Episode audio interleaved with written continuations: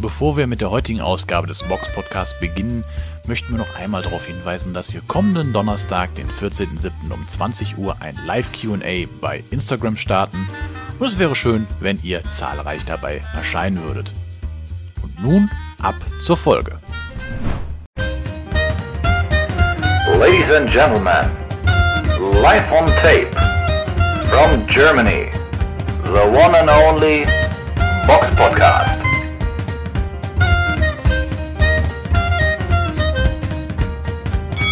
Und damit hallo und herzlich willkommen zum Box Podcast Ausgabe 357. Es ist der 10.07.2022. Hallo Samira, wo erwische ich dich heute? Hallo. Obwohl, eigentlich müsste ich jetzt sagen, glaube ich, in Spanien war er zuletzt im Urlaub, aber äh, äh, Richard David Brecht, wer ihn so. kennt, aber ich bin ja in Berlin, äh, ja, in meinem Kämmerlein. Ich glaube, Brecht würde jetzt sagen, Robert, ich bin zu Hause. So wie immer. Ja, ich bin wirklich zu Hause, von daher, ja, stimmt es ja. ja. Also für die, die es nicht wissen, ja, äh, Podcast Lanz und Precht. Könnt ihr mal reinhauen, wenn ihr wollt. Der Running Gag. Wo erwische ich dich heute? Ähm, bevor wir da gehen, geht mal, bevor wir uns jetzt da drin vertiefen, gehen wir erstmal um rüber, wie immer, zum Rückblick.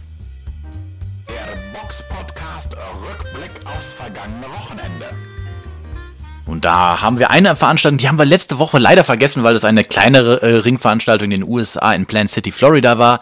Da kämpfte Christian Thun auf der Undercard, Freund des Hauses, äh, gegen Curtis Harper und hat dort die erste Niederlage seiner Karriere eingefahren.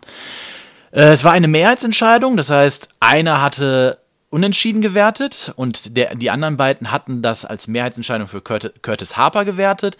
Äh, Curtis Harper hatte Christian Thun während dieses Gefechts sogar einmal zu Boden geschlagen und ähm, Thun kam zwar sofort wieder rauf, hat aber dann den Kampf nicht wenden können. Auf jeden Fall guckt euch mal die Clips und äh, Videos, die man dazu findet, an. Es war schon eine ziemliche Keilerei gewesen zwischen den beiden. Thun hat es leider nicht geschafft, ihn auf Distanz zu halten. Harper, der deutlich kleinere Mann, der auch ein bisschen unaustrainiert sah, aber doch relativ schnelle Hände hatte und ähm, immer schön nah am Mann drangegangen ist. Ähm, ich denke mal, das dürfte eine gute Lernerfahrung für Thun gewesen sein und mit Harper darf man jetzt auch nicht vergessen, er hat- ist zwar ein, ein Aufbaugegner, aber ein erfahrener Aufbaugegner, 14 Siege, äh, 8 Niederlagen, aber die Niederlagen kamen halt nur gegen Leute wie zum Beispiel äh, Gilai Zhang, Chris Ariola oder ähm, Gerald Washington. Alles erfahrene Männer und ähm, ja, ich denke, Thun dürfte aus dem Kampf seine Lehren ziehen und äh, an seinen äh, Defiziten, die er da gezeigt hat, arbeiten. Dann hatten wir eine Veranstaltung am Samstag, den 9. Juli in Ekaterinburg in Russland. Da kämpft im Superweltergewicht Magomed Kurbanov gegen Patrick Taxera. Da kann ich leider noch nichts zu den äh, Ergebnissen sagen. Den Kampf haben wir leider nicht gesehen und das Ergebnis ist bei Boxrec noch nicht eingetragen. Dann war noch eine Veranstaltung am Samstag, den 9. Juli in San Antonio in Texas. Da war eine Veranstaltung von Tom Brown. Dort kämpften äh, Brandon Figueroa gegen Carlos Castro äh, gege, im Federgewicht ähm, gegeneinander und Brandon Figueroa hat den guten Carlos Castro durch TKO in der sechsten Runde besiegt. Castro war bereits schon in der dritten Runde down, äh, hat aber in der sechsten Runde, wie gesagt, hat dann Figueroa den Sack zugemacht. Die größte Veranstaltung, ich denke, da sollten wir jetzt auch sehr detailliert drauf eingehen, fand am Samstag, den 9. Juli, auch in England in der O2 Arena in London statt. Das war eine Veranstaltung von Eddie Hearn. Zu sehen war sie in Deutschland auf The Zone. Und der Hauptkampf war das Rematch im Schwergewicht zwischen Derek Chisora und Kubrat Pulev. Ich denke mal, ich schulde dir eine Currywurst. Ja, da hätte ich ja doch mal mit mehr Leuten wetten sollen. Als, okay. Ja, ich glaube, irgendwo war auch noch ein Eis von irgendjemandem. Man muss ja auch noch mal drauf zurückkommen. ähm, ja. Ähm, wie- ich bin eigentlich immer noch so ein bisschen äh, begeistert von Chisora, muss ich sagen. Also ich habe ja an ihn geglaubt, so. Ich finde ihn einfach cool, weil er vor dem Kampf, ich, der unterhält mich halt. Manche finden das vielleicht ein bisschen lächerlich. Aber wenn man sich so seine Instagram-Posts anguckt und so ein bisschen diese Sticheleien gegen Pulev, ich fand das lustig. Also das war noch so im Rahmen, das war jetzt nicht äh, zu viel so. Und er hat sich halt so ein bisschen Mühe gegeben, um lustige Videos zu machen, um die Fans zu unterhalten. Und deswegen finde ich den einfach cool, weil er ist halt nicht langweilig. Und er, ja, er hypt den Fight, ne? Auch was er mit den Fans da macht, ne? Reise ja nach Jerusalem und dann gewinnt da jemand über 300 Pfund, so der, die Frau, das Mädel, was da als letztes auf dem Sitz äh, sitzen bleibt, ist einfach cool, sowas, ne? Ist einfach mhm. so, äh, ist einfach geil, so eine, so eine Aktion, die sieht man halt auch in Deutschland nicht. Also sowas macht ja hier keiner. Das ist, da merkt man schon, da läuft so ein bisschen, da, dem ist die Show wichtig und das hat er auch immer gesagt, deswegen, Pulev ist ja so ein bisschen das Gegenteil, ne? So ein bisschen der, äh, der, oder präsentiert sich zumindest so, ob das so ist, so als harter Worker und im Face-Off, da hat er gesagt, ja, ich bin gestern noch 10 Kilometer gerannt und so und du musst mal richtig trainieren, was soll anders laufen im Rematch als im, als im ersten Kampf, da wurde er doch ziemlich überrascht. Also würde ich mal sagen, wenn man jetzt auf den Kampf eingeht, erstmal krasse Abnutzungsschlacht für beide. Und ja, und gesund also wirklich, war das nicht. Oder? Nee, gesund also, war das nicht. Das, also sowieso nicht. Also Pulev sah am Ende schlimmer aus als Chisau, zumindest im Gesicht durch ja, seine gut, zwei Cuts. Richtig. Also natürlich auch teilweise, ja. Aber gehen wir vielleicht erstmal auf die ersten. aber fangen wir einfach mal, ja, mal genau, am Anfang an. Also der Kampf selber ging über die volle Distanz, das schon mal vorab. Gehen wir doch mal auf die ersten sechs Runden ein. Die erste Runde kann man, denke ich, ganz klar an Derek Chisora geben, richtig? Ja. Wie sieht das bei dir bei in Runde 2 aus? Da fing ja schon so an, die Geister sich ein bisschen zu scheiden. Die einen sahen ja. Chisora vorne, die anderen Pulev. Ich habe ihn in der zwei, ich hatte so bis zur Mitte des Kampfes ab da Pulev vorne. Nö, ich nicht, aber ähm, also ich habe bei Pulev da wirklich nur ein, also ich habe halt überlegt, reicht ein Treffer von Pulev, der Chisawa ein bisschen zum Wackeln gebracht hat, um ihm die Runde zu geben? Das war bei mir so die Frage, weil davor, finde ich, hat Chisawa mehr gearbeitet, er hat Aufwärtshaken gemacht, war der aktivere Mann, ist sehr gut zum Körper gegangen, aber er hat halt gewackelt. Also mhm. du kannst theoretisch deswegen, weil er halt den, Auf, den aufsehenserregendsten Schlag hatte, kannst du auch Pulev diese Runde geben. Aber ich habe dann gedacht, okay, nur ein Treffer reicht mir jetzt nicht, dafür hat Pulev mir ein bisschen zu wenig gemacht. Aber man hat gemerkt, er kommt langsam in den Kampf. Und daher, also für mich war es eine Chisora-Runde, aber man kann sie aus Gründen auch Pulev geben. Und mhm. so geht ja eigentlich der Kampf so ein bisschen weiter. Also, ne, da gab es ja einige Runden, die sehr, also die eng waren, beziehungsweise Geschmacks, Geschmackssache. Also die dritte war ja auch eng, da habe ich mir auch knapp hingeschrieben. Die habe ich aber bei Pulev zum Beispiel gesehen, aber war für mich jetzt auch nicht so eine klare. Es gab sehr wenige klare Runden in diesem Kampf, finde ich. Also immer so, hm, wem gebe ich die jetzt und warum?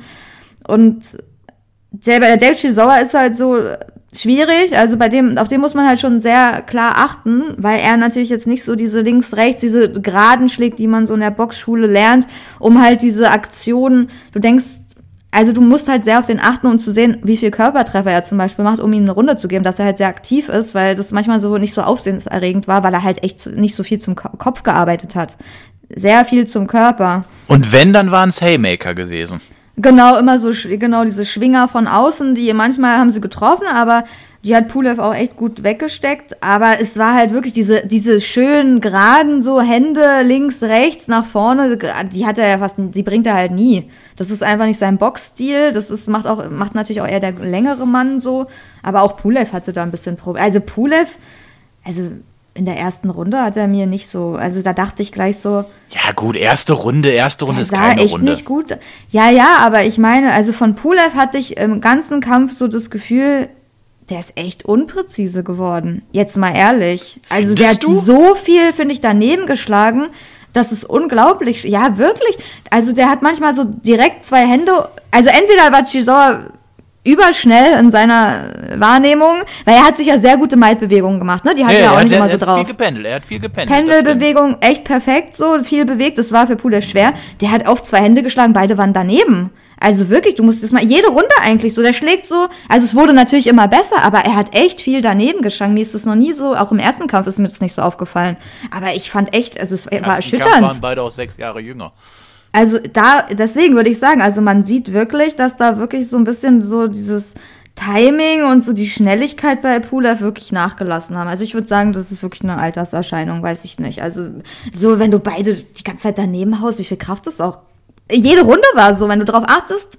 Wirklich. Ja, also, ja, ich weiß, was du meinst, aber ich, äh, auch Chisora, also Ja, so, natürlich, so, der- so, so geil, wie du der ihn jetzt da gerade beschreibst, war der jetzt auch. Nein, das stimmt. Der, Also, hat, der das hat auch viel daneben geschlagen. Aber sagen wir mal so, dafür, dass die meisten Pulev als klaren Favoriten hatten, dadurch ist meine Kritik natürlich an Pulev jetzt ein bisschen härter. Weil wirklich fast alle Boxexperten, ich habe mir alles durchgelesen, die wenigsten haben Chisora vorne gesehen. Fast niemand. Mhm. Die meisten haben Punktsieg, Pulev und auch jetzt nicht irgendwie so krass eng. Auch die Kommentatoren bei The Zone waren ja erstaunt. Also die kennen sich ja da auch nicht so gut aus anscheinend. Also ich meine, dass es ein bisschen engerer Kampf werden, werden könnte, haben Da ganz wenige ja gesagt. einig. Da haben wir ja auch gesagt, es wird bestimmt eng, aber Pulev wird das Ding dann machen. Oder halt, wir haben ja zwei gegen eins, ne? Also wir waren ja zwei, zwei Chisauer-Stimmen, aber nach Punkten hatten wir auch recht. Oder Pulev halt wird es halt knapp machen. Aber dass es enger wird, schon das, dass das wenige gesehen haben, da hatten wir ja zumindest dieses Gespür, dass beide so ein bisschen so langsam so am Ende ihrer Karriere sind und wahrscheinlich so das so dieser Kampf ist, der den zeigt. Und ich, ich war halt eher von Chisauer dann ein bisschen positiv überrascht, weil ich ihm vielleicht trotz des Sieges irgendwie körperlich weniger zugetraut habe und von Pulev dann ein bisschen mehr enttäuscht, weil ich ihn einfach besser in Erinnerung hatte. So, weil ich einfach gesehen, so besserer Techniker, ich dachte, der kriegt es besser hin, die Distanz auch schneller zu finden, besser abzuhalten, was er halt echt nicht so gut geschafft hat. Aber natürlich, also Chisawa hat auch gepustet, viele Runden waren eng so, aber er ist nach vorne marschiert, das hat mich beeindruckt. Und ähm, manche Runden waren dann auch, äh, ja, waren dann zum Beispiel fünfte war weg, der ja dritte war weg, achte war weg, neunte war weg, elfte war weg. So, aber viele waren eng. Also sehr viele Runden waren eng. Ich würde sagen eins, zwei, ähm, drei, vier, vier Runden waren bei mir eng. Und ähm, Pulev natürlich auch, seine Workrate war natürlich auch extrem hoch. Am Ende hat er natürlich auch viel gearbeitet. Auch ich will jetzt nicht sagen, dass er irgendwie nur daneben geschlagen hat. Also für diesen Kampf mit diesem Gewicht, die, die, den die beide da auf die Waage, 117,1 Kilo für Chisawa und 113,4 Kilo für Pulev, da haben die schon beide echt viel geleistet. Also das war auch für ihr Alter eine krasser, krasse Schlacht und ähm, auch beeindruckend, oder? Also das war, ich dachte, das so, boah. Vielleicht mal kurz meine Kurzeinschätzung zu dem Kampf selbst. Also ich finde die Punktwertungen, die dabei rausgekommen sind, ein bisschen zu eindeutig. Also ich finde Ja. nicht, dass, ähm, dass Pulev vier Runden gewonnen hat. Ich finde aber auch nicht, dass ähm, Chisora mit vier Runden vorne gelegen hat. Ja. Also ich hatte so knapp zwei Runden Pulev vorne gehabt.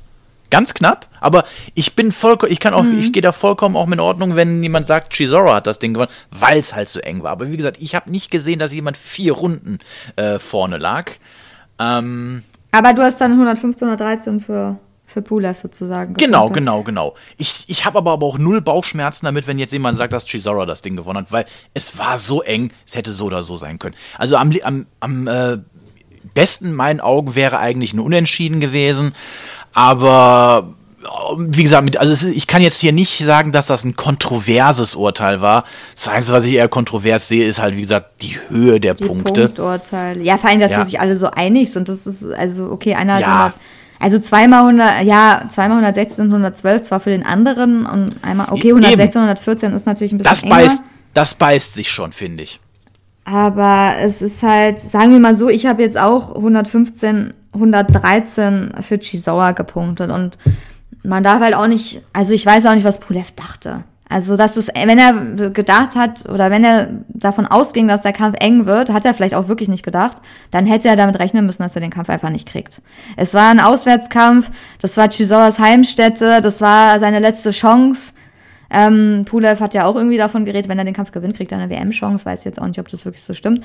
Aber kann, kann sein. Also, es waren zu viele enge Runden als das. Also, das kann schon auch zu diesem Urteil kommen, wahrscheinlich, wenn du die Runden, die alle eng sind, einer Person immer gibst. Ne? Wenn du immer so eine leichte Tendenz entweder zu Pulev hast oder zu Chisawa und du gibst dann alle vier engen Runden, dann kann das schon irgendwie hinhauen mit diesem Urteil, die, das dann rausgekommen ist. Aber dieses Gefühl vom Kampf ist halt auch ein bisschen anders. Also auch wenn ich jetzt 115, 113 für Chisawa gepunktet habe, ähm, ich, ich habe auch eher so das Gefühl, dass ich denke, eigentlich war das eher ein Unentschieden. Also es war, keiner hat für mich dort so krass Brilliert. den anderen, ja, auch dominiert einfach. Da hat keiner für mich den Kampf so krass äh, über die meiste Zeit dominiert, dass der das extrem verdient hätte, da der Gewinner zu sein. Aber man weiß natürlich so, das, das war einfach, das lief in die Richtung von Shizawa so und Viele waren bestimmt auch überrascht mit dem, was er geleistet hat, weil die, bei Chisawa ist ja immer das Krasse, er hat echt manche Kämpfe, die sind richtig geil, so da ist man voll fasziniert so äh, von, von seiner Leistung, wie er das überhaupt auch konditionell hinbringt. Also ich, als ich schon sein Gewicht gesehen habe, dachte ich schon, oh mein Gott,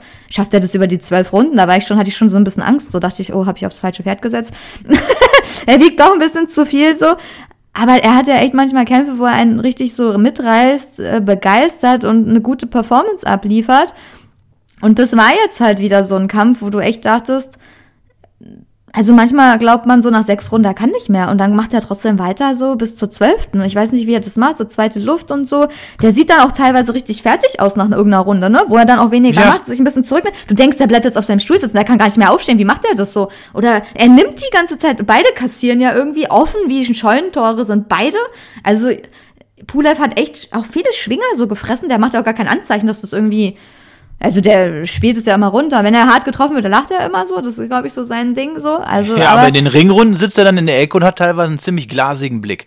Ja, also, ja, der, der zeigt es halt so, also, nur nicht nach außen, aber der ist schon so, teilweise hat er viel, viele Schwinger genommen. Und mit dieser Kilo 117,1, selbst wenn sich das nicht voll trifft, das, das zeigt Wirkung, ne? Der wackelt ja. halt nicht. Ne? Der wackelt irgendwie nicht. Ich weiß auch nicht. Der bleibt dann halt auch stehen, aber. Ja, also, aber der muss auch, sag mal, der, also um das jetzt vielleicht auch da zum Abschluss zu bringen, Chisora hat sich, ich habe heute am Vormittag, bevor er aufgenommen hat, noch mal ein bisschen mit ähm, Patrick Korte, Schwergewichtsboxer aus Essen, mal ein bisschen getextet, mhm. wegen, weil er nämlich auch auf Chisora gesetzt hatte. Und ja, ich sag mal, Pa hat die Dreierquote mitgenommen. Herzlichen Glückwunsch an alle. Äh, ja, ich weiß nicht, ob er auf Geld, ob er, ob er gewählt, Geld ah, okay. gewettet hat. Aber er, wir hatten ja letzte Woche den Aufruf an die Hörer gestartet, dass die uns sagen sollen, wie sie die ähm, wie sie die, den Kampfausgang einschätzen werden. Und hui, da haben wir wirklich echt eine Menge, Menge Rücklauf von den Hörern gekriegt. Also da erstmal schon mal Danke dafür. Ähm, aber ich finde. Aber auch Tendenz zu Pulev war. Also die größere, die, die Mehrheit genau. war auch für Pulev, ja. Genau, genau. Aber Chisora hat sich jetzt mit dem Sieg so zum Goldstandard für Gatekeeper, äh, würde ich mal, gesetzt. Äh, der, der ist jetzt der Mann, der aus dem Weg geräumt werden muss, um an, äh, auf eine WM-Chance äh, träumen zu dürfen. Ich meine, wenn du, ich, ich, ich kenne jetzt echt keinen Boxer, der zwölf Niederlagen hat und in den Top 10 der Weltrangliste ist. Kenne ich keinen. ja, also ich glaube schon, dass er nochmal einen großen Moneyfight richtig haben möchte und dann seine Karriere beendet. Ne? Er meinte auch, er hat nicht mehr viel im Tank. Nee. Ähm, der so hat ja auch Eddie Hearn so ein bisschen im Ring ein bisschen schlecht dastehen lassen. Er hat so gesagt, ich will jetzt nicht nur Fisch und Chips, ich will jetzt mal Kaviar. Also spielt natürlich auf seine Bezahlung an, dass er jetzt mal ein bisschen besser bezahlt werden möchte, was natürlich auch korrekt ist, das so zu sagen. Ich weiß jetzt auch nicht, wen er sich als Maßstab nimmt. Wenn er natürlich Joshua da als Maßstab, als Vergleich hat, dann ist es natürlich krass so. Aber wahrscheinlich wurde er schon immer so ein bisschen runtergehalten. Aber man darf halt nicht vergessen, er ist halt auch jemand, der die Halle voll macht der die Fans ziehen, also der, die singen seine Lieder, Warchi Zora, die Halle bebt so, und das zählt natürlich auch, ne? Wenn du in London da so ein Stadion ausverkaufst, ich meine, da musst du gar nicht, äh, eine Halle, dann mu musst du ja gar nicht, ja, O2 Greenwich, da musst du ja gar nicht der beste Mann der Welt sein, aber der zieht, weil er ein cooler Typ ist. Er ist einfach irgendwie so jemand geworden. Früher hat man, finde ich, hat man ihn gar nicht so richtig wahrgenommen, aber so, der unterhält die Leute. Er ist ein Entertainer, so. Mhm. Und das funktioniert einfach. Und deswegen, also das, ich habe ihn auch so ein bisschen diesen Sieg gegönnt, weil der hat auch mhm. oft so knappe Urteile. Und im Endeffekt, der erste Kampf zwischen den beiden war auch schon eine SD. Also das ja, man, haben wir auch ein bisschen so glaube ich, gar nicht so hervorgehoben, aber das war jetzt, das war schon klarer natürlich in Richtung Pulev, aber so ein eindeutiges, klares Punktsiegergebnis, so drei, mit drei Punktrichterstimmen, die alle für Pulev sind, war es halt auch nicht. Also, nee. und deswegen, und das war halt ein Heimspiel quasi für Pulev und jetzt war es halt andersrum. Deswegen, ja, also ich kann mit dem Urteil leben. Ich habe es halt so auch so gepunkt. Für mich hat der Richtige quasi gewonnen, aber ich kann alles verstehen. Also gefühlt eher so ein Unentschieden. Ich kann auch, hätte auch mit dem Sieg für Pulev äh, leben können, wäre halt nur sehr, war einfach unwahrscheinlich, so, mhm. gerade da, wo das stattfindet. Und für Pulev, ja, weiß ich nicht, was der jetzt noch kann gegen Joe Joyce oder so boxen. Ich weiß nicht, was, was ja, bei ihm jetzt Gott. noch so. so Sag mal so, du hast jetzt jemanden, der nur, also sag mal, der zwei Niederlagen vorher hatte und jetzt eine dritte Niederlage hat, aber die waren halt vorher gegen Weltmeister gewesen. Der hat Nehmerfähigkeiten, der Pulev hat eine gute, immer noch eine gute ähm, Technik. Also so zwei, drei Kämpfe gegen aufstrebende Boxer sind noch drin, um ein bisschen Geld mitzunehmen. Ah, das war's auch. Aber ich denke auch, wie du schon gesagt hast, da ist nicht mehr viel im Tank, auch bei Chisora und naja, aber jetzt nochmal in dem Alter so einen großen Kampf äh, mitgenommen zu haben, Chapeau. Ich meine, das ist jetzt bei Boxrec der bestbewerteste Sieg, den der je hatte.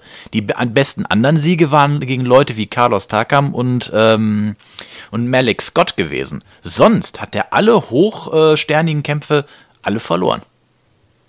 Wobei ich sagen muss, das Ding gegen Dylan White, Ja. der Ja, erste Kampf, deswegen. der erste Kampf, der Ja, erste Kampf. genau. Das war, erinnerst du dich noch? Ich glaube, den haben wir, glaube ich, doch damals, in, krass. Dü- Den den haben haben wir wir doch damals in Düsseldorf, genau. in Düsseldorf in so Genau. einer Kneipe zusammen gesehen. Ja. Der war wirklich gut gewesen. Der war Das besser war als der Englisch, Hauptkampf. das war richtig krass. Das war, deswegen sage ich ja, das war, er hat öfter so, das war auch so ein, ja, so, wo man sich streiten kann über das Urteilen. Für ihn gefühlt, glaube ich, hat er recht viele ähm, Urteile nicht bekommen, wo er sich als Sieger gesehen hat. Deswegen so ein bisschen denkt man dann auch, ja, jetzt hat er es auch mal verdient, so, so, ein eng, so eine enge Nummer zu kriegen. Manche kriegen die halt immer und manche kriegen die halt nie. Und das ist dann auch irgendwann so, ja, dann denkt man so, ja, jetzt, jetzt muss er es einfach mal kriegen. So, Pulev wird garantiert auch denken, dass er den Kampf gewonnen hat. Garantiert wird er das denken, so, das ist einfach so.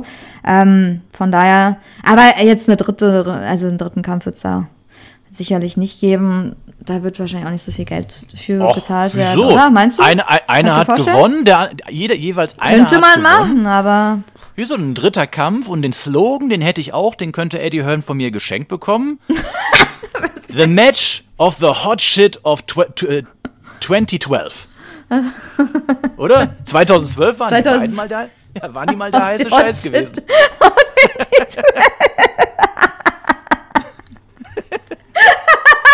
Ja, ja, für die Hörer, die es nicht wissen, also es war wirklich ein 38, ne, Chisau gegen 41 Pulev.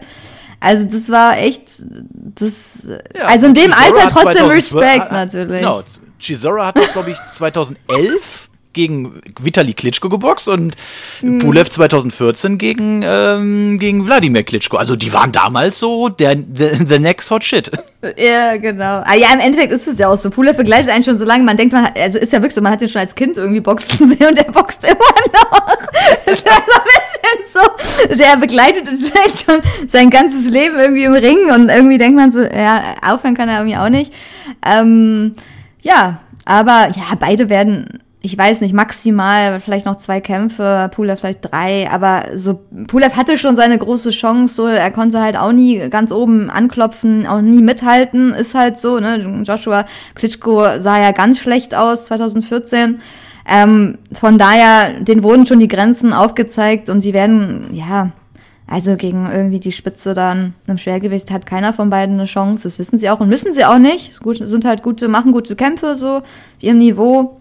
Fehlt halt manchmal, finde ich, bei beiden so wirklich dieser One-Punch, diese One-Punch-Power, dass das einfach mal, dass einfach mal jemand zu Boden geht. So, das fehlt zu diesen Kämpfen. Sehe ich irgendwie nicht in dieser Auseinandersetzung, obwohl da harte Bomben einschlagen.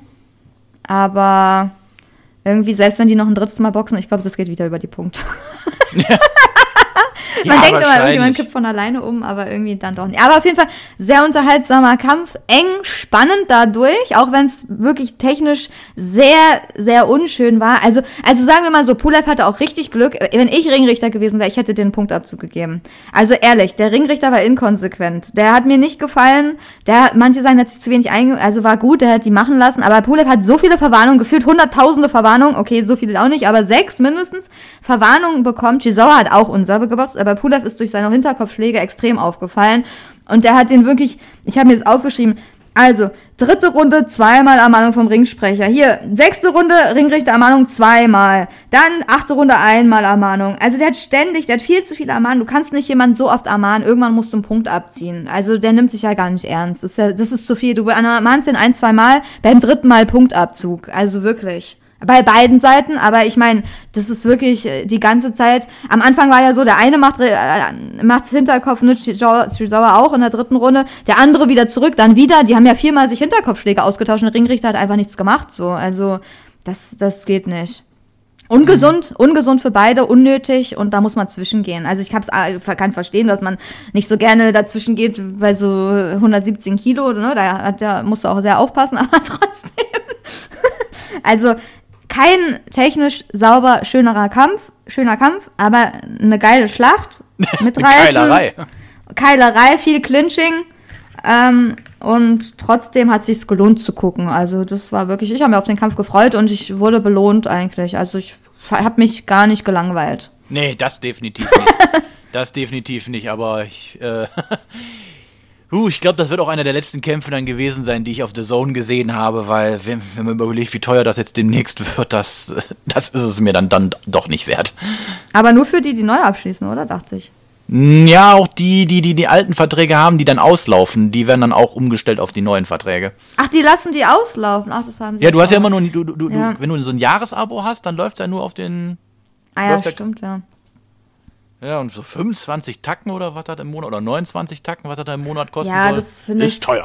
Aber ich finde es auch teuer in Anbetracht dessen, dass einfach nicht selbst, also für Leute, wir reden ja von Leuten, die wirklich jetzt nur Boxen gucken. Wir gucken einfach, sagen wir mal so, wir gucken wirklich eine Sportart und dafür gibt es selbst bei The Zone, ich glaube, für den neuen Canelo-Kampf muss man auch extra noch was zahlen. Ja, ne? ja. Canelo gegen, das ist halt auch eine Das ist, Frechheit noch, so. das ist ein, also, ein, ein Pay-Per-View im Pay-TV. also das ist langsam wird's lächerlich. Also wirklich, also es geht ja auch darum, so eine geile Plattform so, aber erstmal Low Budget auf Low Budget Niveau für Deutschland, muss man sagen, bei Boxaufnahmen. So billig wie möglich machen, produzieren die das. Die geben dafür wirklich nicht viel Geld aus. Also die sind immer in ihrem Studio, die sind nie live vor Ort. Also das ist an, die in England machen es natürlich anders, aber sagen wir mal so, man muss ja sehen, was sie für den deutschen Markt machen. Und da ist alles Low Budget. Dann erhöhen sie die Preise und es gibt sehr wenige, also es gibt in letzter Zeit, finde ich, echt wenige Kämpfe, wo du dich drauf freust. Viele Kämpfe laufen so nebenbei und die guckst du gar nicht, ne? Wer guckt die italienischen Cards, wer guckt diese ganz leichten Gewichte, sonst wo viele Boxen da dann im Hauptkampf, die man gar nicht kennt. Also, dass es wirklich so große Namen da auftreten, ist, ist finde ich, selten.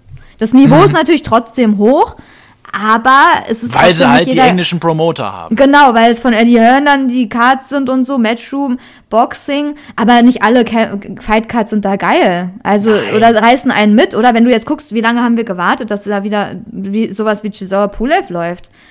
So, also ich, ja, jetzt kommt, glaube ich, Ryan Garcia, aber dann auch wieder bezahlen für Canelo gegen Golovkin, äh, 100, 100. Episode, wo eh jeder weiß, wer gewinnt.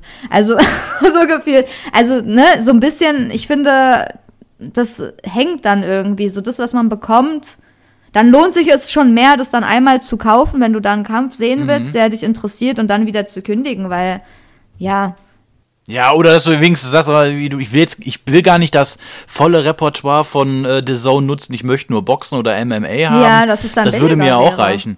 Das wäre gut, wenn die so billigere Version, wenn du sagst, ich gucke nur eine Sportart, dann bezahlst du, weiß ich nicht, 5 Euro im Monat. Wenn du zwei, drei, ab vier oder so, wenn du alles gucken willst, bezahlst du halt den vollen Preis. Warum machen die nicht so ein Modell? Ja, und dann wirst du so freigeschaltet für die Sportarten. Weil, wer hat so viel Zeit? Also, da musst du ja 24 Stunden, du kannst doch nicht alle. Sp- Wäre geil, so, wenn du viele Sportarten gucken möchtest und kannst. Aber es fehlt einfach die Zeit, du kannst da gar nicht alles gucken. Nee. Wir, wir können ja nicht mal alle Kämpfe gucken vom Wochenende, weil dafür müssten wir, äh, weiß ich, 24 Stunden wach sein und nur Boxen gucken. Die alle Das Cards. Das, äh, ja, das geht halt nicht, Leute. So, The Zone, ich weiß nicht, die werden sich ins Bein schießen damit in Deutschland. Die Deutschen sind ja eh ein bisschen knauserig, so mit Geld. so, weil, weil wir sind es ja auch nicht gewöhnt, so mit Pay- Pay-Per-View. Also ich glaube nicht, dass so viele Boxfans das weiter Mhm. so machen. Vielleicht die, die es vergessen, aber viele werden auch angepisst sein. Und viele sind halt einfach auch so, dass die nicht unbedingt wach bleiben müssen, wenn es in der Nacht läuft. Dann guckt man es halt einen Tag später. Irgendwo Mhm. anders. Das wären ja so Fragen auch für kommenden Donnerstag, wo wir ein Live-QA auf Instagram machen. Wenn ihr auch Fragen zu dem Thema und unsere Meinung habt, könnt ihr sie da gerne stellen. Donnerstag, 14.07., Uhr auf Instagram. Markiert euch im Kalender. Und äh, ja, Alle Hater sind gerne eingeladen, dann könnt ihr extra, könnt ihr mal live mit uns reden und eure Genau. Meinung Und sagen, wie scheiße wir sind. Ja, genau. Also wir, wir begrüßen alle gerne, so alle, über die wir sonst immer gerne ablästern, sind auch eingeladen. Nein. ja, unser erster Test. Also alle, die Zeit haben, können ja mal kurz reinschalten und uns ein bisschen mit Fragen Mhm. bombardieren, damit wir was zu tun haben und mal irgendwie, ja, was außerhalb des Box-Podcasts, ähm, ja, einfach mal quatschen. Genau. Gut, dann kommen wir zur Vorschau. Die Box Podcast Vorschau auf kommende Kämpfe. Eine Veranstaltung findet am Mittwoch, den 13. Juli in Frankreich statt. Da ist eine Veranstaltung äh, von Juan Bloyer. Ich habe keine Ahnung, wer das sein soll. Jean? Vielleicht auch. Ist mit Y. Ich glaube nicht, dass Keine er Jean Ahnung. Ja, Ich stimmt. kann echt mies Französisch. Ähm, da kämpft im Supermittelgewicht Gustave Tamba gegen Nick Hanning um den Europatitel im äh, Supermittelgewicht. So, also A, erstmal ungewöhnliche Location, Frankreich, und ungewöhnliche Zeit, Mittwoch, aber, naja, was, was uns die Vergangenheit so gezeigt hat, deutsche Boxer haben es im Ausland nicht leicht, auch wenn es Frankreich ist. Ähm, ich bin gespannt. Also es ist ein Drei-Sterne-Kampf bei, ähm, bei Boxrec. Wobei, Hanning ist besser gerankt als dieser Tamba. Aber das heißt nichts. Also leicht, denke ich, wird es für ihn nicht. Wo, wenn er den Titel mit nach Hause bringen würde, hätte ich natürlich nichts dagegen. ja, wir wünschen ihm auf jeden Fall viel Glück. Mhm. Viel Glück, aber wird wahrscheinlich ein bisschen schwer, ne? Der Franzose will ja auch seinen Titel Tamba mhm. verteidigen. Ne? Das geht ja um den EBU, European Union-Titel im Supermittelgewicht, den er im letzten Kampf gewonnen hat gegen Dra Dragan Liepay.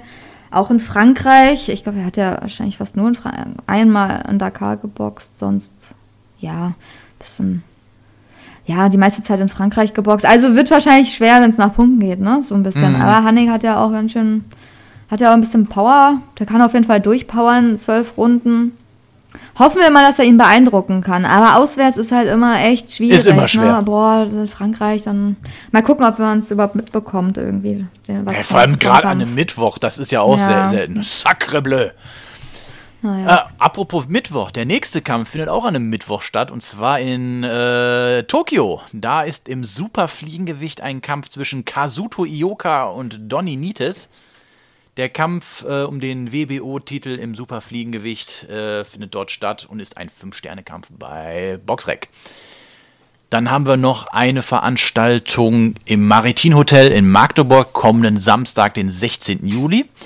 Da ist eine Veranstaltung von, naja, wenn ich schon sage Magdeburg, da kann es nur äh, Ulf Steinfort und SES Boxing sein. Ähm, übertragen wird, wie kann es anders sein, auf dem MDR. Und dort kämpft im Hauptkampf im Halbschwergewicht Michael Eifert gegen Adriano Sper Sperandio um den vakanten IBF Interkontinentaltitel im Halbschwergewicht. Ja. Ja, ist halt so, ist mittlerweile fast schon so eine übliche SES-Card, würde ich sagen. Du hast so, also A-Siders, zwar hat Adriano Sperandio nur eine Niederlage, aber es ist ein Zwei-Sterne-Kampf.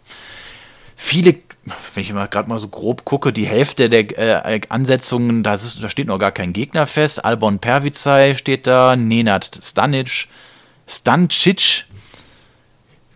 Also der, der, interessanteste Kampf, den ich da auf der Karte sehe, würde ich sagen, ist der von Nina Meinke gegen Eva Hubmeier. Ja, es sind, glaube ich, wirklich noch nicht alle Gegner eingetragen. Ansonsten Tom Jemski Box natürlich noch ja, Adriano Spinandio haben sie einen Italiener rausgesucht, der gar keine Punching Power hat. Das ist 13,33 Prozent K.O.-Quote. Ja, aber hat halt trotzdem zwei Sterne, ist jetzt nicht ganz so schlecht wahrscheinlich. Also ist halt deswegen der Hauptkampf. Es geht ja auch um vakanten IBF-Interkontinentaltitel, deswegen das. Ansonsten würde ich sagen, ja, Alban Pervi sei, dass man den mal wieder sieht, ist vielleicht auch nicht so schlecht, um zu sehen, wie er so in Shape ist war ja auch nicht immer so gleich. Und natürlich die, ja, die Berliner irgendwie, Hamza Chadalov ist natürlich echt gut. Und Paul Wall, die kann man auf jeden Fall im Auge behalten, weil die einfach echt gute Boxer sind, auch technisch. Ähm, und dann ist es, glaube ich, noch Hugo Mikaljev, der ist, glaube ich, ein Top-Rank-Boxer aus Ach, Monaco. Echt? Ja, das habe ich irgendwie gelesen, dass es das auch da übertragen wird der Boxer, den könnte man sich dann vielleicht auch mal angucken gegen Mauro Lolli, den kann, oder Loli. Lolli ist nicht für Lolli. Loli. Äh, Loli. Roffelkopter. ähm, ja, also weiß nicht, wie gut er ist, super Leichtgewicht, aber weiß nicht, ob er jetzt den ersten Kampf macht, aber könnte, er ist wahrscheinlich nicht umsonst dann in Amerika unter Vertrag, hat schon einen Stern und ja, ganz spannend. Ansonsten, ja, ist jetzt okay Card so, aber fehlt natürlich irgendwie, ja, so ein Megakracher-Kampf. Nina mhm. Meinke ist natürlich auch mal schön anzusehen. Manche kennt man halt jetzt auch noch nicht so mhm. wirklich. Ne? Lara Ochmann sagt mir jetzt zum Beispiel noch nichts im Federgewicht. Kann man sich mhm. auch manche neu angucken. Ja, mal schauen, wie das so wird. Aber auf jeden Fall könnte das kostenlos im MDR sehen. Das ist ja auch schon immer noch was, dass es mhm. sowas überhaupt noch gibt. Und ja. ja.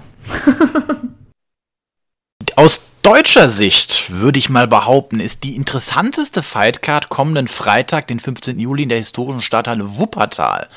Da ist eine Veranstaltung von Karim Akon Legacy Sports Management. Da hatten wir ja schon vor zwei Wochen, sind wir da ja kurz drauf eingegangen, war ja dort Sarah Scheurich, ehemalige Top-Amateurin in Deutschland, dort ihr Profidebüt gibt. Aber auch so ist die Card für eine deutsche Veranstaltung doch mit recht guten Namen gespickt. Da unter anderem kämpfen im Supergefedergewicht Ramona Gräf gegen Ali Sanchez um den vakanten WBA Gold World Female Super Feather Title. Ähm, Firat Aslan kämpft mal wieder. Diesmal gegen Juan Rodolfo Juarez. Ähm, bin gespannt, ob dies sein angekündigter letzter Kampf sein wird. Ähm, er hatte das ja, wenn ich mich richtig erinnere, im letzten Kampf so verlauten lassen. Ähm, dann sind auch andere, unter anderem auf dieser Karte zu sehen Austin Trout gegen Florian Cardos, auch ein recht namhafter Boxer. Crazy, der, ne? Ja. So also, Austin Trout, denkt man so, was? Ja. was macht der denn überlegst, da? gegen, gegen, gegen der, der hat, ich meine, der Typ hat gegen Jermar Charlo geboxt. Oder Jared Hurd und sowas. Also, das, der, der ist schon nicht schlecht. Oder auch gegen Lara. Und dass du dann so einen in, in Wuppertal siehst. Nichts gegen Wuppertal, aber es, äh, es ist schon äh, seltsam. Ja, aber auch äh, vielleicht in den in Deutschland beka etwas bekannteren äh, Boxer Agron Smakici, vielleicht auch noch bekannt aus seiner Niederlage gegen ähm, Jan Kusebutski 2019 in Hamburg. Nathalie Zimmermann äh, boxt dort, Wladimir Belutski, Sarah Weidmann. Also für eine deutsche äh, Card, muss ich sagen, ist das echt äh, gut gespickt. Mit einer echt auch geilen Location. Also gib mal die Bilder ein. Äh, historische Stadthalle Wuppertal. Das ist so ein alter wilhelminischer Bau von 1900. Das Ding sieht richtig cool aus. Und Edel geht die Welt zugrunde, ne? ja, ja, wenn Nee, das Volk Hunger hat, soll es doch. Kuchen essen. genau, das ist unser Motto, deswegen, äh, nee, aber finde ich cool, wenn jemand sowas mit Stil macht, das ist ja auch schöner, ne? Also, erstmal die Boxer ist was Besonderes und sieht, äh, das, ich meine, man sagt ja auch immer, das Auge ist mit, das ist halt schon eine schönere Atmosphäre, wenn es nicht immer in so einer äh, äh, strunzigen, no, strunznormalen Turnhalle irgendwo ist, ne? Sondern ein bisschen schöner aussieht, ein bisschen zurechtgemacht, die Boxer dann ein bisschen besonders auftreten, das macht ja schon was vom Flair her und wenn dann noch so ganz interessante Leute auf der Card sind. Man kennt ja echt viele, viele Namen. Zwar jetzt, muss ja nicht äh, Spitzenklasse, jetzt alle Num Number One in der Welt sein, aber auch echt gute Frauen. Ramona Ja. Gref kann man sich auf jeden Fall angucken. Uwe Hernandez, der hat ja früher bei Universum viel geboxt. Also so, wenn man so ein bisschen Undercards sich angeguckt hat, Firat Asan kennt eh jeder in Deutschland, der sich mit Boxen auskennt. Austin Trout, sogar internationale Spitze. Ja, Ja, also viele. Das ist schon echt geil. Timo Rost kennt man natürlich auch spätestens von Felix Sturm. Sarah Scheurich, also auch zwei, zwei, viele Frauen auch auf der Karte, auch die was drauf haben und dann ihr Debüt da gibt. Das wird auch für sie ein wichtiger Kampf werden. Erstmal einfach so, neue Umgebung und als Profi in den Ring zu steigen. Profiboxerin.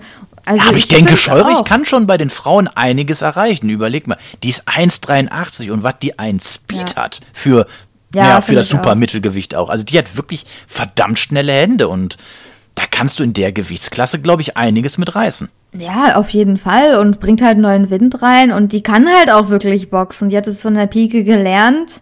Das sieht, also es ist halt wirklich eine richtig ausgebildete Amateurboxerin. Man muss halt sehen, wie sie das bei den Profis irgendwie, was, ob sie da jetzt was verändert, wie sie da boxt, wie sie zurechtkommt. Ne? Aufregung ist wahrscheinlich dann so Number One.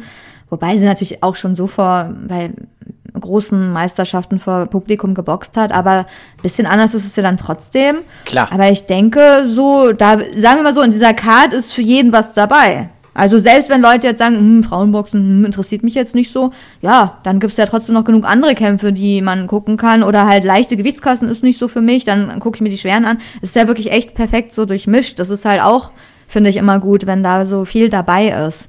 Das echt bis Schwergewicht Ja. leicht und dann Mann, Frau, alles international. Also ich finde es auch. Also auch wenn jetzt maximal zwei Sterne-Kämpfe das Maximum ist, was Boxrec da vergeben hat, aber trotzdem sind die Ansetzungen irgendwie Die Ansetzungen sind, ja, die Sind gut. Ansetzungen sind ja gut. Es Ja. muss ja, ich, ist mir, es ist mir auch vollkommen klar, dass das jetzt nicht Savannah Marshall gegen Clarissa Shields ist, was Ja. da boxt an Frauen. Aber per Ja, muss se, ja auch nicht, ne? Es muss ja nicht immer Weltmeister sein, aber ich finde für, also erstmal für deutsche Verhältnisse ist das einer der besten Veranstalt äh, Cards, die ich seit langem gesehen habe. Muss man einfach sagen. Wir, wir sind immer sehr kritisch, äh, was unsere Äußerung ausgibt, aber man muss auch jetzt mal anerkennen, dass das also für deutsche Verhältnisse eine echt gute Card ist. Das ist jetzt nicht irgendwie, wie du schon sagst, irgendeine Turnhalle, wo dann irgendwie, ja gut, ich würde mal sagen, ein Georgier ist dabei. Oder wenigstens zwei. ja, okay. Aber, aber es, ist, es sind nicht nur Aber Georgier. nicht nur, ja, genau. Oder, ja. So, das sind alles Aufbaukämpfe. Ist vollkommen legitim. Ist ja, da spricht ja auch gar nichts gegen. Gut, die zwei da, die zwei, Ramona Gräf gegen Ali Sanchez und U Uwe Hernandez gegen Carmen Modogo, das sind Titelkämpfe. Ja, okay, aber sonst habe ich da jetzt nichts auszusetzen. Auf jeden Fall wissen wir leider jetzt noch nicht, ob es irgendwo zu sehen sein wird, aber wir hoffen, dass wir euch davon mehr berichten können. Auf jeden Fall schön, dass jemand sich ein bisschen Mühe gibt. Man kann, man kann ja sehen, Matchmaker ist Flavio Olega Mirabal, der war ja früher bei Universum. Der mhm. arbeitet jetzt mit Karim Akar zusammen. Ja, also anscheinend äh, läuft es ja so, ne? Der hat ja auch mhm. gute Connections, der hat ja lange wirklich für Universum, ich weiß nicht, wo er noch gearbeitet hat, aber da auch schon die Cards so gemacht. Mhm. Manchmal nicht unbedingt zu gut, manchmal ging das Urteil dann, ja, war das nicht immer so toll für Universum, ne? wenn der einige eigene Mann dann manchmal verloren hat, aber trotzdem, also man muss ja sowas auch mal auf die Beine stellen. Die Leute wollen ja auch irgendwie spannende Sachen sehen und äh, dass immer nur die Heimboxer gewinnen. Also irgendwann wird es vielleicht dann auch mal langweilig, ne? Von, von zehn Kämpfen immer nur der Heimboxer. Also irgendwie, man will ja auch ein bisschen mm. Ja, Action haben. Also von daher, alle, die in Wuppertal sind, guckt euch das an, geht hin und ja. Auf jeden Fall Respekt. In Deutschland gibt es ja nicht mal viel, so was wir loben. Wobei man sagen muss, SES äh, macht ja auch immer ein gutes Event so. Also von den Locations, da kann man auch nicht meckern, aber die werden halt auch im Fernsehen präsentiert, ne? Also da sollte es ja auch cool aussehen. Da kann man jetzt auch nicht so eine stinkige Turnhalle zeigen. Das wäre ja ein bisschen nee. komisch. Aber nicht alle strengen sich da so an. Das ja, wenn du jetzt mal guckst, so, also Karim Akka, ich äh, war ja auch der ehemalige Manager von Christian Thun gewesen, ähm, der hat ja jetzt insgesamt vier Veranstaltungen schon gemacht, unter anderem 2020, da hatten wir ja auch mal drüber berichtet, waren zwar nicht live vor Ort, aber in Düsseldorf hat er ja da das, das Boxen im Autokino gemacht, wo wir ja schon dachten, oh, das ist ja eine coole Idee. Ähm, ja. Dann hatte er zwei Veranstaltungen in Dubai, einmal in einem Tennisstadion, einmal im Hotel The Palm. Das ist das weltberühmte Hotel. Hat da veranstaltet. Dann letztes Jahr im Classic Remise, dieser alte Lokschuppen in Düsseldorf, wo auch die ganzen Oldtimer sind. Also so mhm. für Locations hat der werte Herr äh, ein gutes Händchen, würde ich mal behaupten. Ja, auf jeden Fall geil. Ja, Dubai ist natürlich auch eine krasse, äh, ja, krasses Event, ne? Das, da hat mhm. er wahrscheinlich irgendwelche Connections hin, aber da Boxen zu sehen, ist natürlich auch ein Highlight, ne? So, also Eben. einfach mal so nach Dubai und da vor allen Dingen auch als Deutsch. Ich glaube, Ramona Gref hat da auch geboxt. Also da dachte ich auch so, das ist ja wirklich richtig äh, schon so ein Kracher, ne? Wenn du so boxt und dann mm, so als Deutsche und dann bist du da plötzlich, die hat sogar zweimal schon in Dubai geboxt. Deswegen, das ist ihr Debüt hat sie in Pool Dubai gegeben. Das ist halt krass.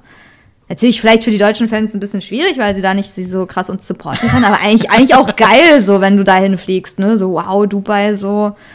Hört sich zumindest geil an und es ist jetzt nicht irgendwie so ein Schuppen irgendwo im Ausland, was keinen interessiert, so was ja auch viele machen. Oh, wir sind in Amerika, aber an irgendeinem Ort, den keiner kennt, in irgendeiner Halle, die keiner kennt. Dann, also dann schon lieber weniger Events und dann Oder irgendwo in Osteuropa im Japschmerz-Stadion.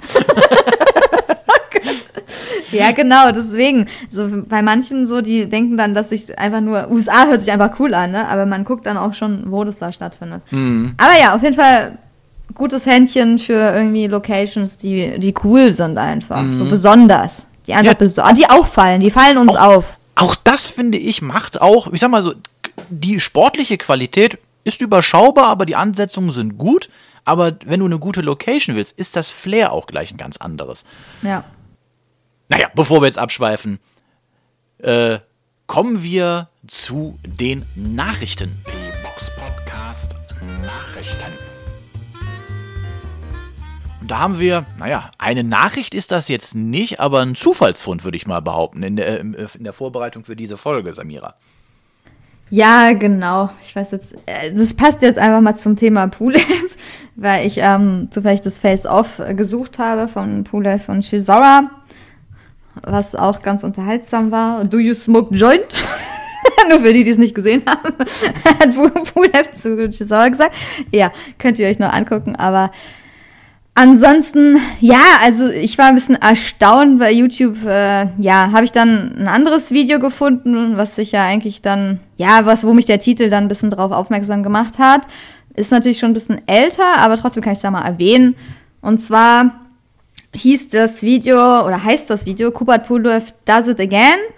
Puts Hands on Ring Girl. Das ist von, von Fino Boxing, glaube ich, war das. Also das könnt ihr auf jeden Fall eingeben, dann, dann findet ihr das. Und ja, für mich sieht Pulev da nicht so gut aus, würde ich mal sagen. Aber vielleicht bin ich da auch ein bisschen äh, übertrieben.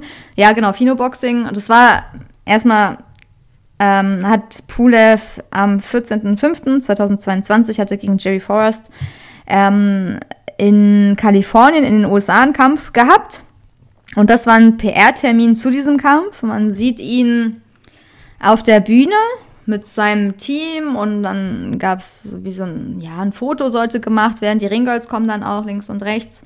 Und man sieht dann, wie ein Ringgirl sich Pulev annähert und dann so quasi Ansätze macht, quasi so zum Bauch zu boxen. Also so ein bisschen, ich weiß nicht, ob sie wirklich boxt, man sieht es von der Perspektive nicht so gut, ob sie ihn wirklich trifft oder halt nur diese Bewegung halt macht, als würde sie halt Körpertreffer machen, so als Gag, so, so witzig halt. Wer es witzig findet. Aber auf jeden Fall sowas. Und dann, ja, kommt es zu so ein bisschen einer unschönen Szene. Ähm, ja, Pude sie geht dann halt, eigentlich ist sie dann schon so seitlich und er nimmt sie dann irgendwie so in den Arm und streicht ihr dann, wenn man genauer hinguckt, über die Brust. Also zumindest, wenn man sich das Video ein bisschen genauer anguckt, sieht man das. Ähm, ja, ich war ein bisschen schockiert, als ich das gesehen habe. Also ich dachte so, oh Mann, also Pulev hat irgendwie auch nichts gelernt. Also ja, weiß ich nicht. Also der hatte, das war ja nochmal zur Geschichte, das war nachdem er diesen, nachdem er schon mal übergriffig wurde gegen die US-Reporterin Jennifer Jenny Sushi Ravallo, da hat er sie ja vor der Kamera irgendwie einfach, oder hat er ihr vor der Kamera einfach einen Kuss auf den Mund gedrückt und dann soll später, ja, da kam ja dann noch mehr, ne, dass er ihr dann auch auf den Arsch geklatscht haben soll. Das wurde natürlich dann nicht aufgenommen. Er wurde ja dann, ihm wurde die Boxlizenz äh, entzogen, zwar jetzt nicht lange, war ja nicht so lange. Dann ging es vor Gericht. Ähm, er musste irgendwie so ein Training machen, ne, gegen, ja, irgendwie für die Sensibilisierung, ne, für, ja, gegenüber sexuellen Übergriffen, bla, bla, bla. Hat ja anscheinend nicht so viel gebracht, habe ich mir dann nur so gedacht. Also, ja, also ist so meine Wahrnehmung, er streicht ja einfach über die also er nimmt, also die Frage ist halt, warum nimmt er sie überhaupt in den Arm, wenn man sowas hinter sich hat, schon wieder in Amerika. Er weiß, er muss eigentlich da vorsichtig sein. Und dann frage ich mich, warum muss man dann irgendwie auch die Brust so anfassen? Also natürlich kann sowas immer aus Versehen passieren und äh, nicht mit Absicht und er sieht da einfach nicht gut aus, aber er hat sich dafür auch nicht entschuldigt. Und sie halt, sie lacht natürlich, ich meine, die ist ein junges Ringgirl, was soll die auf der Bühne, das würden wenige machen, glaube ich, da auf der Bühne so richtig dann den im Standpauk gehalten oder eine klatschen, oder das, das machen die wenigsten. Die wird dafür bezahlt, das ist ihr Job, aber ich meine, es ist ja auch keine Prostituierte, die da ist, um sich überall anfassen zu lassen. Ihr Job ist da zu stehen und zu lächeln und für Fotos da zu sein, aber nicht um angefasst zu werden. Ist meine Meinung, also ich finde, das war ein Übergriff, auch wenn es vielleicht aus Versehen ist, macht man nicht, Schlechtes Bild für Pulev, kommt immer mehr rüber wie so ein Neandertaler. also wirklich, also kannst du ja mal deine, du hast es ja auch gesehen, kannst ja mal deine Meinung dazu sagen. Vielleicht, äh, ja, kannst du ihn ein bisschen verteidigen. Wenn er bei mir schon so weil langsam immer mehr unten durch ist.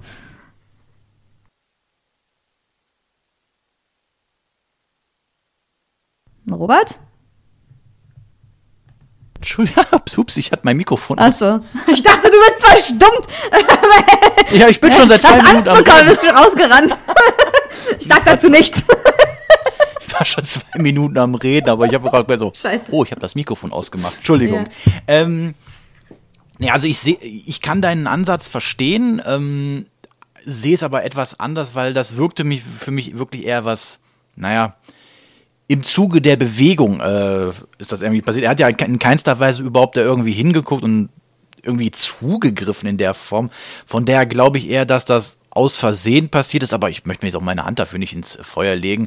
Äh, wo ich dir jetzt aber natürlich äh, recht gebe, ist, naja, wenn man so eine Vorgeschichte hat, dann sollte man sich, glaube ich, in der Öffentlichkeit jede Bewegung lieber, lieber dreimal überlegen.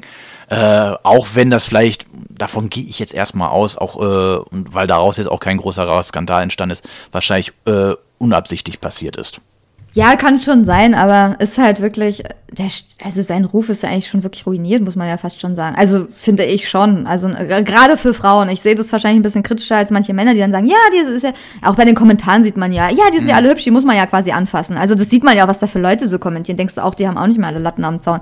Also wirklich, die denken, die verwechseln wirklich Ringgirls mit Prostituierten so und es ist ich meine, die sind halt leicht bekleidet. So, das ist halt meistens bei Ringgold so, aber nur weil sie leicht bekleidet sind, heißt ja nicht, dass man sie überall anfassen kann. Ne? So, und gerade in der heutigen Zeit, ich meine, wie dumm muss man sein? Man hat einen öffentlichen Pressetermin und wow, also ich verstehe halt nicht wirklich, dass man dann so jemanden dann überhaupt anfasst. Würde ich nie machen, also weiß ich nicht. Würde auch eine Boxerin nie machen. Was ist so dieser Ansatz so? Stell dir mal vor, also ich weiß nicht, du bist so beim öffentlichen Termin und dann du würdest doch nie so einen Mann da so in den Arm nehmen und dann irgendwie von hinten so über den Arsch streichen oder so. Das wäre genau das Gleiche. So, oder einen Schritt fassen oder so. Macht eine Frau sowas? Nie. Habe ich noch nie gesehen, so. Sowas gibt's gar nicht. Aber bei Männern so, bei Pulev, dieser Kuss, auch schon, sowas von dämlich, wird auch noch aufgenommen. Er weiß es, es wird aufgenommen, er macht's trotzdem. Jetzt, er weiß es, es ist ein öffentlicher PR-Termin, er macht's halt trotzdem so. Wo man sich so denkt, so, wenn er sowas schon in der Öffentlichkeit macht, ich will gar nicht wissen, was er macht, so, wenn die Kamera nicht an ist. Also deswegen, so, das wird immer wahrscheinlicher, dass die Frau, was sie da gesagt hat, dass sie ihr noch einen Arsch und so geklatscht hat. So, bei diesen Sachen, die man jetzt schon so sieht, geht ja alles in so eine Tendenz hin, so. Aber mhm. Leute, vielleicht übertreibe ich auch, aber ich bin auch eine Frau, ich sehe das ein bisschen kritischer, ich finde, sowas macht man nicht. Man fässt keine fremden Leute an die Brust. Und wenn man das macht, dann entschuldigt man sich und was er auch nicht gemacht hat, ist es halt respektlos, ist wirklich so. Das halt keine Manieren einfach. Nur weil sie lacht, man kann sich trotzdem entschuldigen, so, weißt du, auch wenn sie das mit Humor nimmt. So, aber äh, was soll sie anfangen? So ein Zweikampf mit Pulev so? Ja, wer macht das? Also als Frau so, keine Ahnung. Was sollst du da machen? Du bist auf der Bühne, wirst gefilmt. Aber naja, nach dem Kampf vom Samstag könnte es versuchen, denn das, äh, ich denke, Pulev hat da eine Menge Körner gelassen, die Chancen steigen. Also ich würde sagen, ich würde auf den Körper gehen und dann immer so rechts, ne, rechts, äh, da war ja schon die Seite so ein bisschen lidiert, mhm. man könnte sein. Aber Leute, vielleicht übertreibe ich auch, vielleicht über, hat Robert die richtige Sicht oder ihr habt eine ganz andere Sicht. Guckt euch einfach das Video selbst an, am besten in Zeitlupe. Kubert Pulev, da it again, puts hands on ring girl bei Fino Boxing YouTube könnt ihr selbst euch ein Bild davon machen, ob ihr das adäquat findet oder nicht. Aber ich wollte es einfach, ich habe es zufällig gefunden, sonst wäre ich gar nicht drauf gekommen. Ich wollte was anderes sehen, aber bei dieser Überschrift musste ich natürlich Clickbait-Überschrift und die Überschrift hat im Endeffekt auch recht, auf, auch wenn es vielleicht aus Versehen ist, aber im Endeffekt zählt, sieht man das, was passiert ist und ja, ich weiß nicht. Also ich bin wirklich immer weniger Pooler-Fan, also gar kein Fan eigentlich. Also es reicht mir schon so, weil ich weiß mm. nicht, das ist einfach too much. Ich meine, vor allen Dingen Derek Chisora wird ja immer so dargestellt und er ist so der Trash-Talker und so, aber von anderen Boxern sieht man solche Videos ja nicht. Also ich meine, andere schaffen es ja auch so, diese Skandale nicht zu haben. Da fragt man sich so, warum bei Pulev das irgendwie nicht funktioniert. Mhm. Ja, keine Ahnung. Naja, soll er selbst wissen. Soll Kommen wir noch zum Abschluss. Äh, da haben wir noch ein paar Nachrichten, auf die wir ein, kurz eingehen wollen.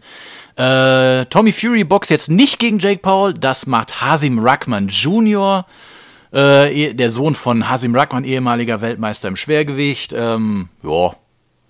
Tommy Fury darf ja wohl irgendwie aufgrund seiner, der, seiner Verbindung zu seinem größeren Bruder Tyson Fury und dessen Verbindung zu diesem einem Box-Gangster, keine Ahnung, oder wie er sie, wohl auch ins einrennen und naja, ich, ganz ehrlich, alle Jake Paul messe ich eh keine große Beachtung bei. Ich äh, und für mich ist das ja in erster Linie immer eine Shownummer. Von daher, ich warte einfach ab, was Aber da er ist bei Boxrec eingetragen als richtiger Boxer. Ja. ja, eine Show ist das trotzdem. Also von daher. Ähm, aber sagen wir mal so, mit Ruckman Jr. hat man wenigstens mal jemanden, der auch mal wirklich geboxt hat und nicht irgendwie vom MMA zum Boxen rüber gewechselt ist. Von daher immerhin. Dann noch äh, eine Info äh, äh, von Simon Sachenhuber nach seinem letzten Kampf, den er in ähm, na, Erding in Erding war, genau. Da hat er äh, sich eine Verletzung zugesonnen, hat, ist jetzt am Ellenbogen operiert worden. Da von uns erstmal auch gute Besserung. Und äh, interessant wird es in Deutschland demnächst, denn die EBU hat einen EM-Fight angesetzt zwischen Abbas Barau und Jama Saidi. Ähm, das ist ein interessanter Kampf, wobei ich jetzt sagen würde, dass Barau für mich da schon der klare Favorit ist. Ähm, weil halt einfach in allen Bereichen viel mehr da ist als bei Saidi, der aber trotzdem nicht äh, immer noch ein sehr guter Boxer ist. Äh, aber so auf jeden Fall auf deutschem Niveau ist das eine ganz gute Veranstaltung, da kann man nichts sagen. Ja, genau. Die müssen sich, die haben sich eigentlich auch schon geeinigt, ist noch nichts durchgedrungen, aber wahrscheinlich wird der Kampf im September auch in Wuppertal. Wuppertal ist irgendwie eine neue Innenstadt in Deutschland fürs Boxen. ich weiß nicht warum, aber anscheinend da, da irgendwas ist da. Muss ich vielleicht auch nochmal irgendwie hin zum Boxen. Und ja, mal schauen. Ist auf jeden Fall gute Ansetzung, finde ich. Auch ganz spannend, so, ne? Wasserman trifft auf Argon Sports natürlich der klare Favorit ist Barau, das wissen wir alle, aber trotzdem, Saidi hat auch was drauf und daher ist er, also ich, man freut sich schon auf so einen Kampf, ne, weil es einfach mhm. beides gute Boxer sind, die können beide was und deswegen, ja, ist es echt, echt, äh, hoffen wir, dass es wirklich dazu dann mhm. auch kommt, dass sie bei den Ring steigen, ja. Und jetzt kommen wir zum Abschluss zu auch noch zu einer sehr interessanten Nachricht. Leon Bauer ist wieder da. Er hat das letzte Mal 2019 gekämpft, 2020 hatten wir ihn auch schon mal als Gast bei uns im Podcast gehabt, war da ein sehr eloquenter und sehr angenehmer Interviewgast gewesen. Und jetzt kommt er wieder zurück äh, bei neuer Promotion bei altem Manager. So schon auch etwas erstaunlich, weil Bauer ist ja damals jetzt nicht im Gut mit ähm, mit ähm, Rainer Gottwald auseinandergegangen. Ich glaube Promoter, ich weiß gar nicht, ob jetzt auch der Manager ist, aber auf jeden Fall. Ja gut, also Promoter. Gottwald hat eine neue Promotion, das auf jeden Fall, aber dass er trotzdem zu geschäftlich zu ihm zurückkehrt, ist ja doch schon erstaunlich, weil ähm, sie ja damals nicht im Guten auseinandergegangen sind. Ja, aber ist ja meistens nicht so, ne? Die haben sich ja anscheinend ausgesprochen. Ist ja meistens irgendwie. Hm dass man sich da wegen Geld oder wegen Kämpfen ne, meistens dann nicht einig oder unzufrieden ist, dass dann zu wenig Kämpfe oder zu wenig Geld für die Kämpfe, die, nicht die Gegner und so. Aber mhm. im Endeffekt muss man sagen, Rainer Gottwald, um den ist ja ein bisschen ruhiger geworden. Er mischt zwar immer mit, so macht so ein bisschen mal Events so mit dabei, aber ihm fehlt halt so ein bisschen dieser große Name, finde ich, ne, den er sonst immer hatte. Zuerst Feigenbutz oder Feigenbutz und Bauer waren ja beides so Boxer, die er oder mit die er auch groß gemacht hat, muss man ja schon dazu sagen, die auch echt großes ja. Potenzial ähm, hatten, haben. Und er hat echt gute Connections so in die Boxszene, den kennt auch jeder. Seine neue Promotion heißt anscheinend Kai Five Star Boxing Promotion. Ich weiß nicht, ob sie so ausgesprochen wird, aber auf jeden Fall so steht es bei Boxen 1. Und ja, ich denke, das ist für Leon Bauer, ich meine, das ist ein junger Typ, so, für den ist es dann auch besser, wenn er jemanden hat, der erstens die Connections hat, die Nummern hat, weiß, mit wem er redet und ihn vielleicht auch nochmal zu guten Kämpfen bringen kann. Also da ist ja noch viel Potenzial. Der ist ja so jung, 23 ist er, glaube ich, gerade. Ist irgendwie auch Vater geworden, also herzlichen Glückwunsch, steht in dem Bericht auch. Und das ähm, Potenzial, was du gerade äh, erwähnst, das ist ja definitiv da. Er ist ja wirklich ein, ja, ja. ein, guter Boxer, der eine gute Größe für Supermittelgewicht hat, auch noch vielleicht dadurch ins Halbschwergewicht hochgehen könnte. Der kann ja was, der hat eine gute Beinarbeit. Und ähm, das ist halt einer von denen, die man auch ja, gut in so einem, ich sag mal, auch gut aufbauen kann und auch vermarkten kann. Wir hatten ihn ja, wie bereits ge ja. gesagt, schon bei uns 2020 im Podcast gehabt. Äh, für alle die, die die Folge nicht gehört haben, das solltet ihr auf jeden Fall nachholen. Und ähm, mit jemandem, der sich gut ausdrücken kann und auch gut boxen, damit kannst du ja auch was machen. Und äh, ich bin gespannt, was, ob das soweit dann Früchte trägt. Also wünschenswert wäre es auf jeden Fall. Ja, denke ich auch. Also vielleicht laden wir nochmal zum Interview ein, hat sich ja einiges bei ihm ne, geändert. Vielleicht kann er ja selbst dann nochmal ein bisschen erzählen. Aber in drei Jahren denke, kann sich eine Menge tun, das stimmt. Ja, ja, deswegen, also auch so, ne, wir haben mit Gottwald jetzt zusammenarbeitet und der soll ja dann jetzt auch wieder in Ludwigshafen am 24. September. Ach so, erster Kampf Ende Juli geplant und danach Junioren-WM in Ludwigshafen am 24. September. Ist ja auch alles jetzt schon durchgeplant, so, ne, läuft dann auch nach vorne und äh, da kommen jetzt wieder Kämpfe und von daher, ja, spannend und ich glaube, dass also Rainer Gottwald hat auf jeden Fall gezeigt, dass er was kann und ich hoffe, dass das auch dann auf beiden Seiten für Zufriedenheit sorgt, dass das wieder halt eine gute Zusammenarbeit wird, sagen wir mal so. Also, mhm. ja. Ah ja, für euch, die das äh, Interview noch hören wollen, das ist die Ausgabe 250. Die haben wir 2020 mitten in der Pandemie mit ihm äh, aufgezeichnet. Da war unsere Tonqualität allerdings noch nicht so gut, wie sie heute ist. Also wir bitten das Sorry. zu entschuldigen. Gut, aber damit sind wir auch schon am Ende unserer Folge angekommen. Haben wir jetzt doch einiges noch heute besprechen können.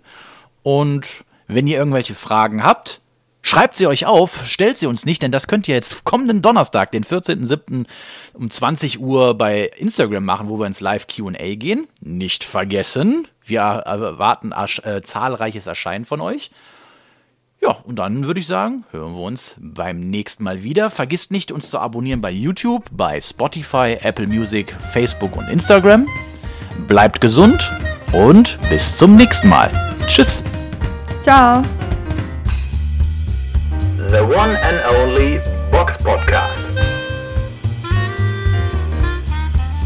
New episodes every week. Follow us on Facebook, Instagram, YouTube, iTunes Music and Spotify. Boxpodcast.de